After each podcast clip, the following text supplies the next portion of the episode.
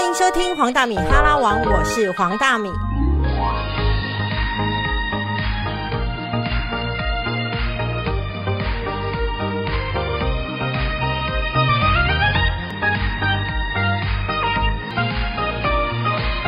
我们今天就来欢迎重量级的来宾张金二老师，老师好。你好，各位听众，大家好。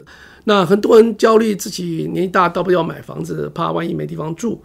呃，当坦白讲，我几个好朋友的老教授，他租房子到现在八十八、八十几岁，他还是租房子，也住的还 OK。所以我坦白讲，我是不太赞成年轻人呃将就或者说呃强迫自己去买房子，然后买了房子又因为那房子因为你财力有限嘛。只能将就那个房子，这个差一点，那个差一点，这个远一点，那个旧一点，那个老一点，对不对？那个爬楼梯爬很累，对不对？这阁楼晒得热一点，不要吧？大安区八十万，文山区四十万，深圳区二十万，那差多少？可生活技能才是你日常生活重要的嘛，所以千万不要被市场话术给你骗了，就说啊，那个 location location location，那是赚钱区位，你是消费生活区位。所以生活区位那个差差不了多少钱，所以真的最好的想法是什么？逆市场而选择，逆向选择。所以市场的好区位不是我的好区位，我的好区刚好是市场的不好区位，那我叫逆市场选择。这些东西意思就是说，某种大家不要迷失市场上的说法，你自己静下来听你心中想什么。那自己怎么想？那自己真的从过去经验中想，因为每个人心里是不太一样的。特别首购的，一定要自己想清楚自己喜欢什么房子。OK，既然是自己要做功课啊，老师最近出了一本书，叫做《住房自由的人生》。其实呢，他就有把就是活用七三法则以及大数据，希望能够帮助大家找回居住的自主权。那这一次最近呢，老师呢还特别录制了影音课程，其实我还蛮吓到的。这个是我这一生第一次录，对，这也是我的第一次。那我觉得。花那么多力气啊，不外乎什么？不外乎希望大家能够用比较轻松的方式去获得这样知识。呃，跟传统只是读书的方式有些不同。有声书当然是一个，可是好好学校呢，我觉得更是不一样。什么？它是有一种互动交流的背后的是让你怎么样做功课，要教你实做，我会教你说怎么做功课，一步一步做。所以这样的方式，我觉得是一个还非常有效率，而且让大家可以从这里面，以真正的想办法去去做。那你这一次的课程是在好好好学校嘛？哈，那我看到这个课程的价格呢，其实我有点吓到，因为我觉得怎么会这么便宜？因为课程才八百八，书也没有多少钱，你不到一千五，你就全部都买光光。然后是老师这么多年来的精华，我真的觉得很棒。那假设说你还想多听一点，我一定要让今天老师再多透露一些。比如说，假设我买第一房，跟我买第二房，在注意事项上面有没有什么不一样的？当然有些不一样，因为第二房刚刚讲第一房是没有经验、没有钱、财力不够，第二房就是什么？第二房的目的当然就是希望我换房子，我要换的更好一点啦。对，我要换房。这是换房子换好一点，那就是说跟第一房的关系如何？那什么叫做换房子叫好呢？当然，有一种是换的远一点，面积大一点；有的是换的越近一点，啊，面积要小一点，啊，或者新一点、旧一点，这里面好多的折中选择。那第二房跟第一房的关系，当然你要说换的位置不太一样，你就要重新适应的呃生活的这个邻里环境，呃，到底适不适当？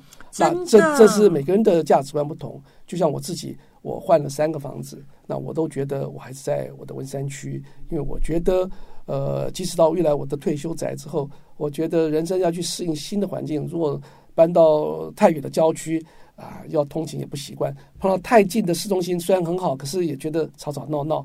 但当每个人价值观不同，我至少换房子一定会跟你前一个房子都有关系。而且呢，我通常讲区域性啊，对，通常讲你如果没有在这地方住满五到七年以上，大概就不要买房子啊。为什么？因为。短期买进卖出啊的交易成本是很高的，你绝对划不来的。我们从长期做研究，只要你在五年到七年之以下去买房子啊，的报酬相对来讲一定是比较低的，风险相对比较高的，这是有实证研究做基础。如果七年以上，大概的报酬跟风险大概随着这样稳定了。时间再长，你报酬也不会增加，风险也不会再增加。所以通常我讲，你决定要买房子，要租买选择，你要先问自己：我会在这里要住满七年。嗯，OK，如果你没有住满，要住满这样的一个决心的话，还随时说我要换工作，还到时候可能不知道怎么样，只有两三年时间，那我劝你租房子吧，OK，千万不要买房子，因为短期买进卖出，你知道交易成本，房重四加二就六趴去了，然后增值税、收寻成本、搬家成本，你知道累死你，那你会觉得坦白讲划不来的，OK，所以通常你要 settle down 在这里确定，哎。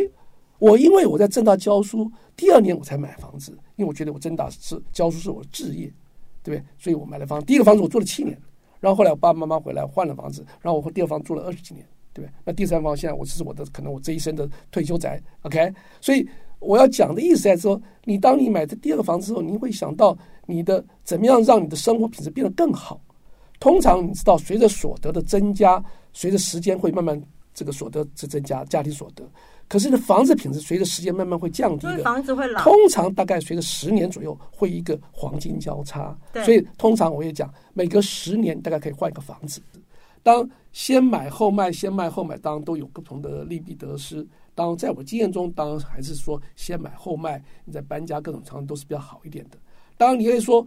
有人认为说，我不只是这样子，我还想说，我要买一个这个第二屋，当做我当做包租公包租婆。特别呢，特别在我年纪大的时候，对不对？想说啊，我最后现在这个怎么说？现在这个退休金越来越减减半了，我的未来的这个生活费可能有有有有不好着落。我最好现在四五十岁了，我去买个第二屋，当做我的出租宅。我将来做包租公包租婆就靠它了。对。但是我跟大家讲，千万。打消这个这个这个这个这个想法吧。打消这个念头，为什么呢？坦白说，我觉得啊，将来等到年纪大的时候啊，五六十岁啊，你要去养个包租公包，当做包租公包租婆，那你就要祷祷告一下了，最好不要碰到二房客哦。OK，那房子你要去维修，然后你房子万一他他不交来，这个房客或者到时候给你搞得乱七八糟，你呀年纪那么大了，一把年纪还要当帮他伺候他。然后就打官司啊，你你搞得起搞不起啊？换句话，这个风险是存在的，对不对？不要告诉大家，我曾经在我的第一屋，我太太很辛苦经营，把它很很很心心爱的，结果我们这个这个我爸妈搬到我们第三屋去，我们住第二屋，第一屋啊舍不得卖掉嘛，那就出租就出租，前两个还好，第三个碰到二房客，搞得我们家天翻地覆，快崩溃了。那最后只好收回来，当做什么？当做亲朋好友住。我们实在觉得，这个万一碰到，真的就就搞死了。这个还在我们年轻时候啊，等到你到七老八十，你还想靠那个东西？万一来一个怎么样子？你不是觉得人生很痛苦吗？OK，其实哦，老师刚刚有稍微就是也跟大家已经就是非常的真诚的分享，就是你在换屋的时候要做了哪些评估。那我也分享一点点，就是我曾经遇过的情况。我爸爸妈妈哦年纪大了，我们过去住的是公寓，然后后来就会想说，就是帮他换房，换到一楼。那当时呢，我已经觉得我要尽量让我爸爸妈妈住在原本的区域。你知道，老人家其实是没有办法换区域的，他喜欢老邻居、果菜市场什么之类的。没错，我已经很孝顺了，选在两个街呃一个街口，只有几个道路而已。我告诉你，我被我妈妈骂了三年，他还要走过两个街口，好才能够跟邻居聊到天。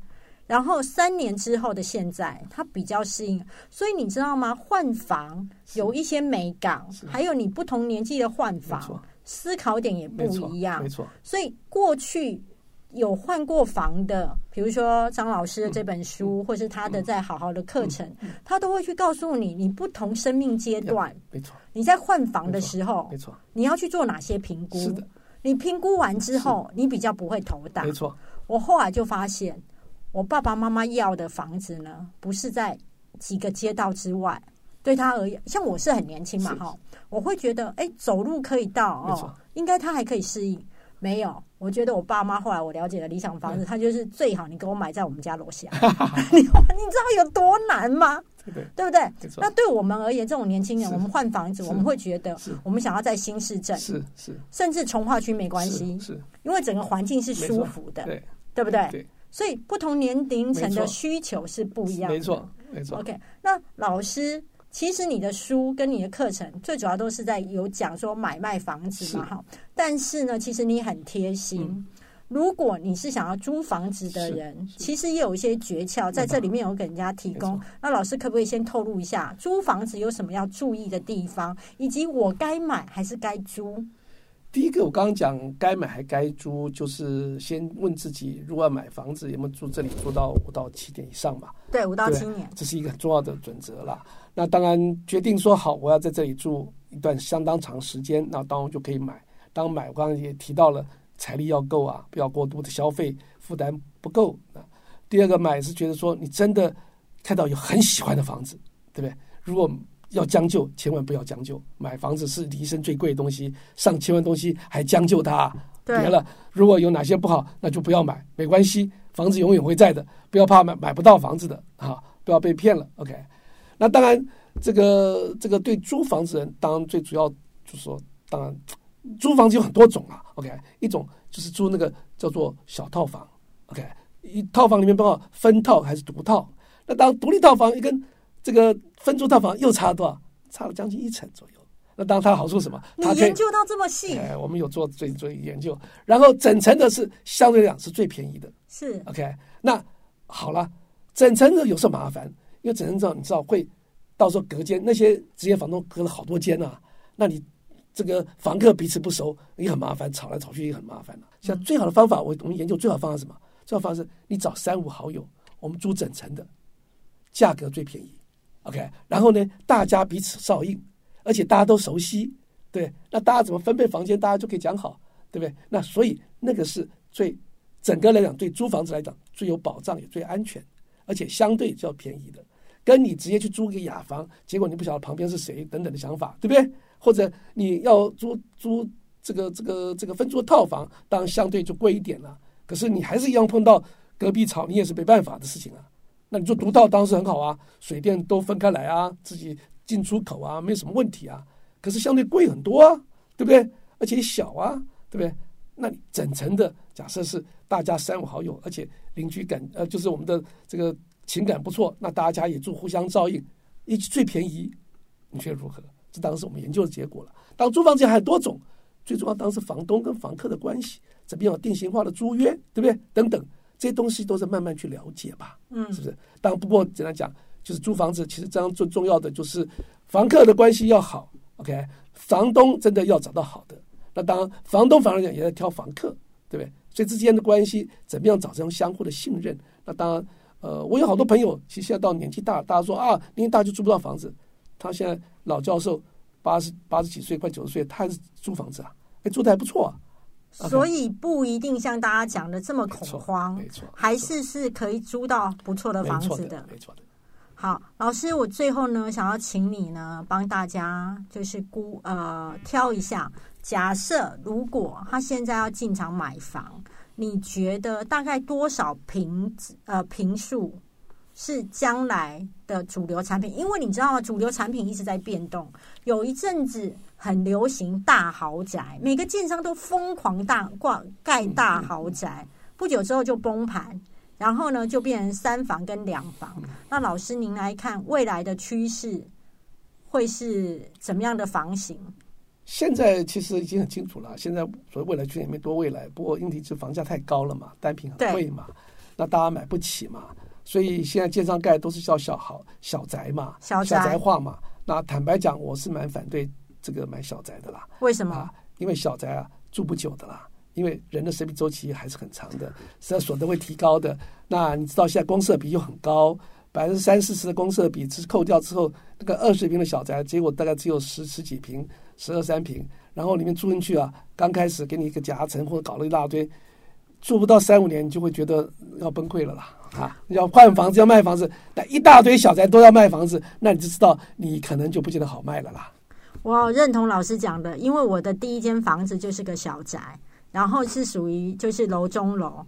我当时年轻的时候觉得这样很梦幻、很美，但是呢，等到我现在，我会发现，其实你这样爬上爬下很累。可是坦白说，住的舒服，大家并没有那么真正的了解房子这个到底背后的一些美美嘎嘎啊，因为买房子买千万呃甚至几千万的房子，那你花一点这个小的学习，人生都是这种学习嘛。那学习中又能够利人利己，让自己得到一个好的居所，那我觉得何乐不为呢？而且呃，任何事情都应该有有投资才有收获。谢谢张建老师，谢谢，感谢，拜拜。谢谢大家再见。